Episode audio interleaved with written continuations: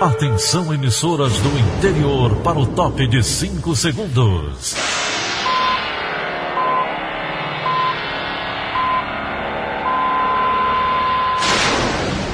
A Verdinha leva o som cada vez mais longe. Rádio Sul Cearense de Brejo Santo, Cristal de Quixeramobim, Iracema de Ipu, Jornal Centro-Sul de Iguatu, Macambira de Poeiras, Tabajara de São Benedito, Oroz FM, Pioneira de Forquilha, Itataia de Santa Quitéria, União de Camocim, Educadora do Cariri do Crato, Líder FM de Itapipoca, Aquarela FM de Miraíma, Liberdade de Itapipoca. Itarema, Carinhosa de Acopiara, Sertão Central de Senador Pompeu, Vale do Salgado de Lavras da Mangabeira, Vale FM de Nova Russas. 6 horas e 30 minutos, confirmando 6 horas e 30 minutos. Hoje, quinta-feira, 25 de junho, ano 2020. Manchetes do Rádio Notícias Verdes Mares. Fortaleza acumula 34.027 casos e 3.212 óbitos por Covid-19. Brasil registra 649.908 pessoas recuperadas da doença. Termina seminário Gestores Públicos Prefeitos Ceará 2020. A Avenida Desembargador Moreira terá novo bloqueio a partir de amanhã. Essas e outras notícias a partir de agora. CYH 589. Verdes Mares AM. Rádio Notícias Verdes Mares. A Secretaria de Educação do Ceará elabora o plano de retomada das atividades presenciais da rede pública estadual junto a instituições que compõem o Comitê Consultivo Estadual. Repórter Brenda Albuquerque tem os detalhes. A ideia apresentada na reunião desta quarta-feira é que as aulas presenciais retornem em agosto, ainda de forma gradual, iniciando com 25% dos alunos e aumentando esse número aos poucos. Ainda não há uma data definida.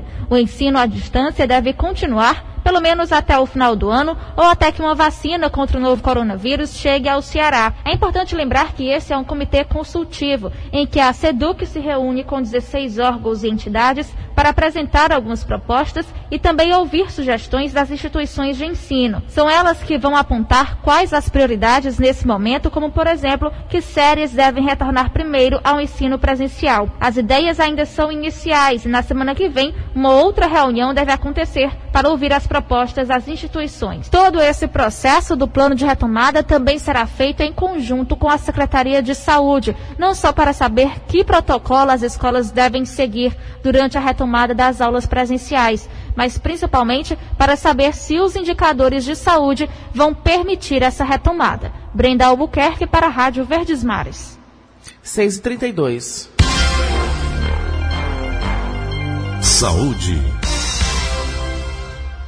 O número de casos confirmados da Covid-19 chegou a 99.578 no Ceará, isso de acordo com os dados da plataforma Integra SUS, atualizados ontem pela Secretaria da Saúde do Estado. Também foram contabilizados 5.815 mortes pela doença. Em todo o estado, 600 óbitos suspeitos de coronavírus estão sendo investigados e 241.283 pessoas já foram testadas. Fortaleza 34 1.027 casos e 3.212 óbitos. Em seguida vem Sobral com 5.689 e Calcaia com 3.378 casos. Os dados também mostram que 74.571 pacientes receberam alta hospitalar ou se recuperaram da doença. E o governo do estado anuncia nesta quinta-feira um pacote de medidas econômicas com o objetivo de auxiliar as empresas cearenses durante o processo de retomada das atividades. A informação foi repassada ontem pelo governador do estado, Camilo Santana, durante transmissões pelas redes sociais. Uma série de medidas que vão auxiliar e ajudar as empresas cearenses nessa retomada da economia. Nós estamos tendo uma preocupação muito forte com o emprego Portanto, nós estamos trabalhando e planejando uma série de ações e medidas para que essa retomada se dê de forma mais rápida, com apoio, com muito diálogo, com parceria do poder público com a iniciativa privada. Esse, esse é um momento fundamental para a retomada da economia do estado do Ceará. Camilo Santana também afirmou que houve uma queda nos números de Covid-19 em Fortaleza e um avanço da doença nas regiões norte e sul do Ceará. Em queda, a, a procura do atendimento é, de UPAs e postos de saúde em Fortaleza, então isso é muito importante. Continua também em queda, diminuição, a macro-região de Fortaleza, por isso que entrou na primeira fase, e é uma preocupação do avanço no interior do Ceará, principalmente é, na região norte, Sobral já chega a uma estabilização e agora uma preocupação na, na região do sul do Ceará. Estamos acompanhando diariamente os números, fazendo reuniões, tomando medidas importantes. Lembrar, estamos constantemente é, discutindo a ampliação, agora com a preocupação muito forte para o interior do Ceará. Segundo o governador, já foram criados na região norte 105 leitos e a expectativa é de que este número chegue a 125. No Cariri, Camilo Santana espera anunciar mais leitos na próxima semana. Nós já criamos 105 leitos de UTI só no hospital da região norte. São 105 leitos de UTI para atender Sobral e a região. Além disso, há 10 leitos de UTI em Tianguá. Há também leitos de UTI de enfermaria no Hospital Municipal nós apoiamos com os respiradores. Foram abertos 10 leitos na Santa Casa de Sobral, exclusivo para atendimento de Covid. E vamos até o final da semana, a meta até sexta-feira, abrir mais 20 leitos de UTI, que abrimos um hospital de campanha conectado dentro do hospital, e vamos abrir mais 20 leitos para ficarmos com 125 leitos de UTI exclusivos só no hospital regional, lá em Sobral e na região norte.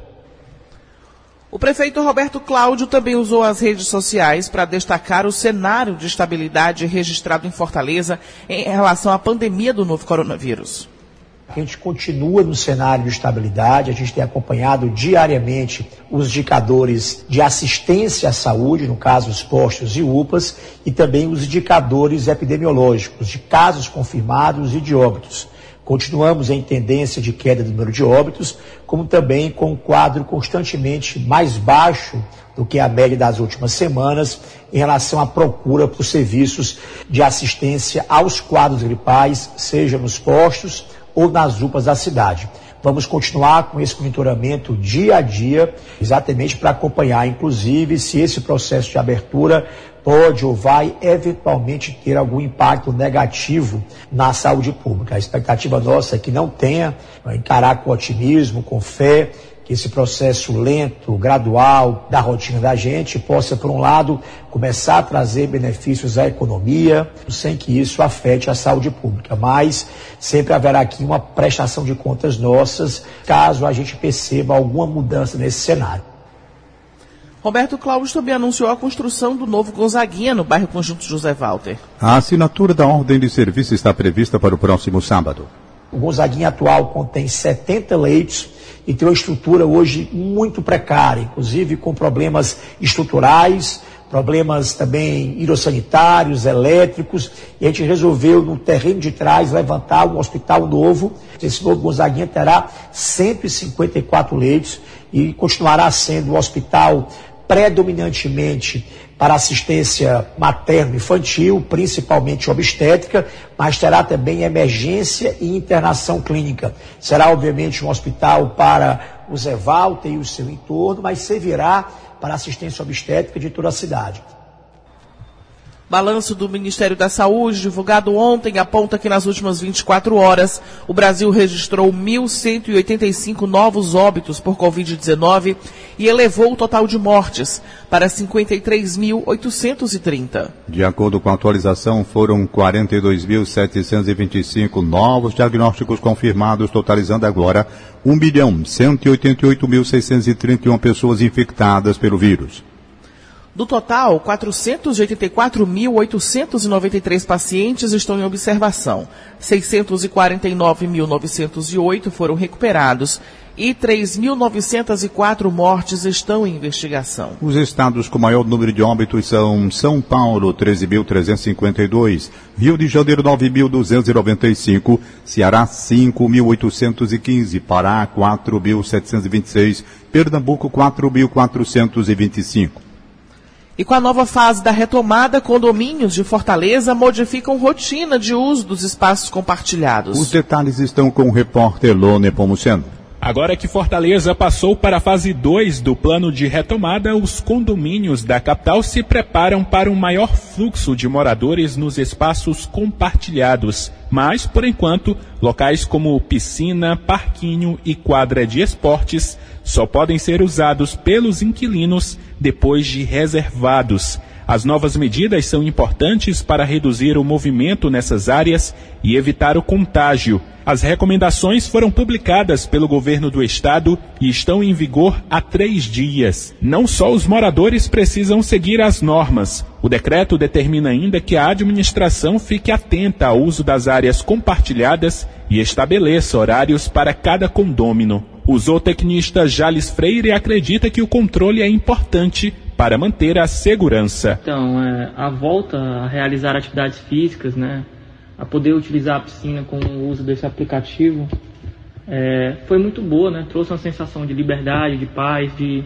e de segurança ao mesmo tempo, né, pelo, pela forma como a liberação ocorreu. Né. No início, eu até achei um pouco exagerado, é, o fato de ter que ter um aplicativo, mas foi só com a prática, né, observando as pessoas e também utilizando o aplicativo, que eu percebi que talvez sem o aplicativo é, a organização não pudesse ter sido seguida. Com reportagem de Cindy Damasceno, Elon Nepomuceno para a Rádio Verdes Mares. 6h40. Cidade. A Avenida Desembargador Moreira passa por um novo bloqueio a partir de amanhã para dar continuidade às obras de requalificação da via. Luan Diógenes tem mais informações. Com o avanço das obras, o bloqueio existente no trecho compreendido entre a Praça Portugal e a Avenida Santos Dumont será prolongado até a Rua Torres Câmara. A interdição afetará o sentido Praia-Sertão para possibilitar os serviços de drenagem, instalação de piso intertravado, meio-fio e calçadas. O outro sentido, Sertão Praia, continua liberado para tráfego de veículos. Agentes da Autarquia Municipal de Trânsito farão monitoramento do trecho atuando por meio de rotas volantes, dando suporte operacional à intervenção. O condutor que trafega em vias como Dom Luiz, Maria Tomás e Desembargador Leite Albuquerque que antes entravam à esquerda na Avenida Desembargador Moreira para seguir em direção ao aeroporto, agora devem dobrar à esquerda na Rua Oswaldo Cruz, em seguida à esquerda na Rua Torres Câmara, retornando para a Avenida Desembargador Moreira. Já quem vem na Avenida Santos Dumont, que costuma entrar à direita na Avenida Desembargador Moreira, deve entrar à direita na Rua Oswaldo Cruz e à esquerda na Rua Torres Câmara, e depois à direita novamente retornando à Avenida Desembargador Moreira. Luan Diógenes para a Rádio Verdes Mares. 6 horas e 42 minutos, 6 e 42 instantes. Senado aprova projeto sobre novo marco legal para saneamento básico. Rádio Notícia Verdes Mares. Rádio Notícia Verdes Mares. 6 e 43 Política. O Senado aprova um projeto que facilita a participação de empresas privadas no saneamento básico. Já aprovada na Câmara, a medida vai agora para a sanção do presidente da República, Jair Bolsonaro. Alessandra Castro. A matéria aprovada foi relatada pelo senador Tasso Gereissati que não fez mudanças no texto que veio da Câmara dos Deputados. O projeto permite uma série de opções de investimentos para ampliar a rede de saneamento básico no país, abrindo concorrência para as empresas públicas, que atualmente têm exclusividade no segmento. O novo marco regulatório tem como foco a regulação dos serviços de saneamento na esfera federal, além de prever a obrigatoriedade de licitações e regionalizar a prestação de serviços a partir da montagem de blocos de municípios, ou seja, agrupando um ou mais municípios para poder oferecer o serviço de saneamento básico. A principal novidade é o fim dos contratos de programa, instrumentos pelos quais os municípios transferem a execução dos seus serviços de saneamento para empresas públicas dos governos estaduais. Pela proposta, a regulação do saneamento básico do Brasil ficará a cargo da Agência Nacional de Águas, a ANA. O projeto exige que os municípios e os blocos implementem planos de saneamento básico que poderão receber apoio técnico e financeiro para isso. As informações completas sobre o assunto você confere no site do Diário do Nordeste. Alessandra Castro para a Rádio Verdes Mares.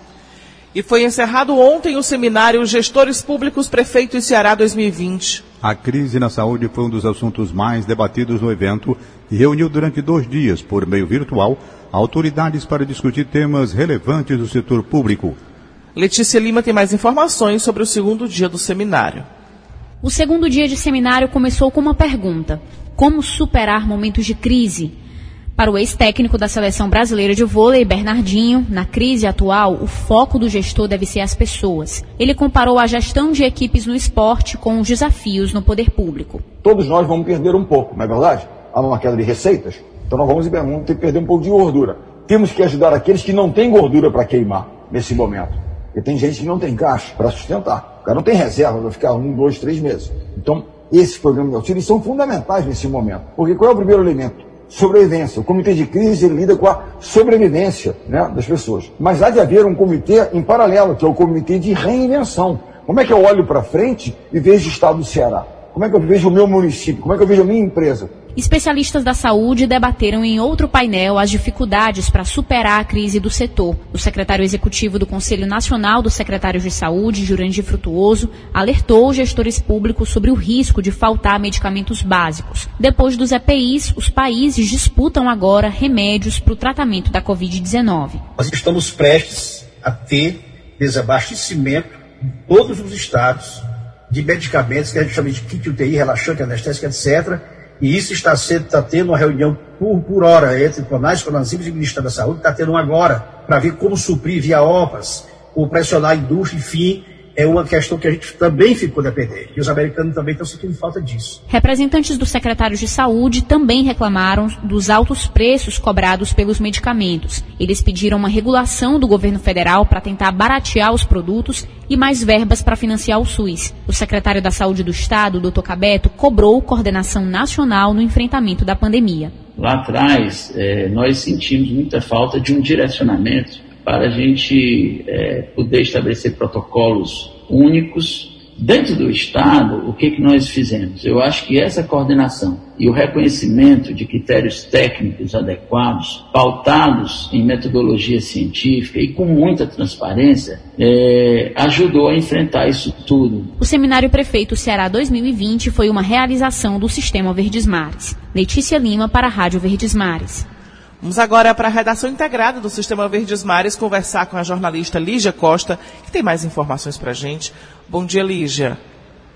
Bom dia, Daniela. Bom dia a todos. Foram iniciadas nesta semana as obras de revitalização da Cidade das Crianças e da Praça Coração de Jesus, no centro de Fortaleza. Os espaços públicos devem passar por uma recuperação, com troca de pisos, nova urbanização e instalação de equipamentos de lazer de acordo com a Secretaria Municipal da Infraestrutura, as obras devem durar cerca de um ano e estão orçadas em 8,4 milhões de reais.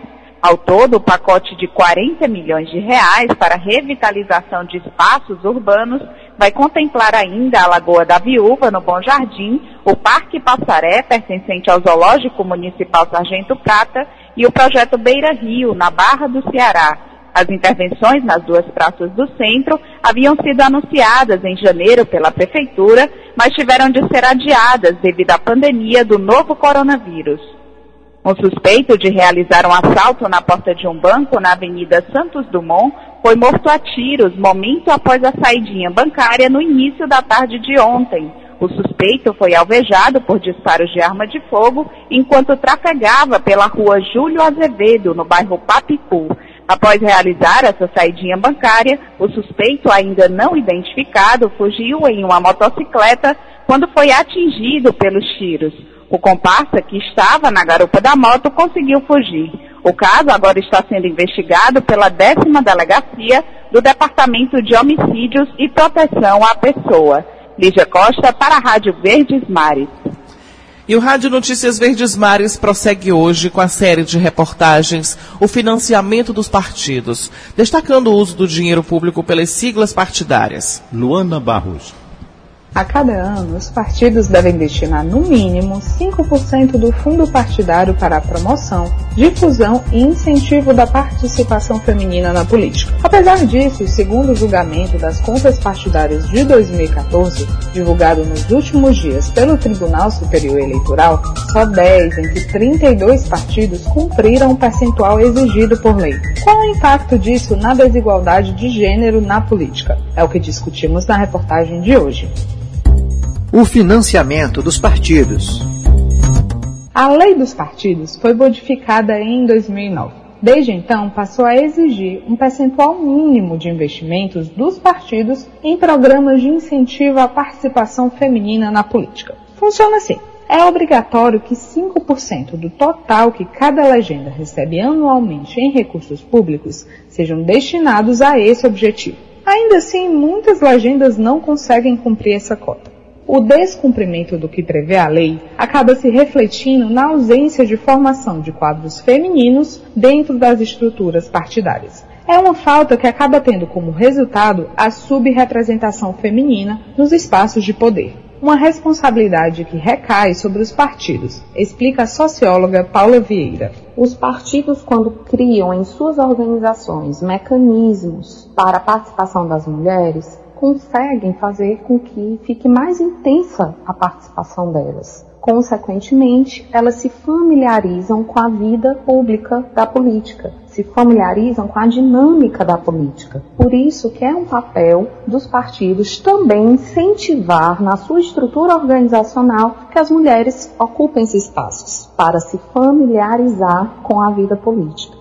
A Justiça Eleitoral tem tido um papel importante para coibir os desvios no uso das verbas partidárias no incentivo à participação feminina, seja por meio dos investimentos em candidaturas de mulheres ou em programas de educação política para elas. É o que diz a professora de Direito Eleitoral da Universidade Federal do Ceará, Raquel Machado. O Poder Judiciário Eleitoral tem tido um papel fundamental no respeito ao princípio da igualdade material entre homens e mulheres na política. Ele tem dado força às normas jurídicas para que os partidos e os demais candidatos respeitem a participação da mulher na política, seja em relação às cotas, ao financiamento de campanha e, mais recentemente, até a democracia interpartidária. O partido que não se atentar para isso perderá não apenas legitimidade social, mas terminará sofrendo sanções. É de se esperar, portanto, que essa atuação traga benefício de mais mulheres no poder.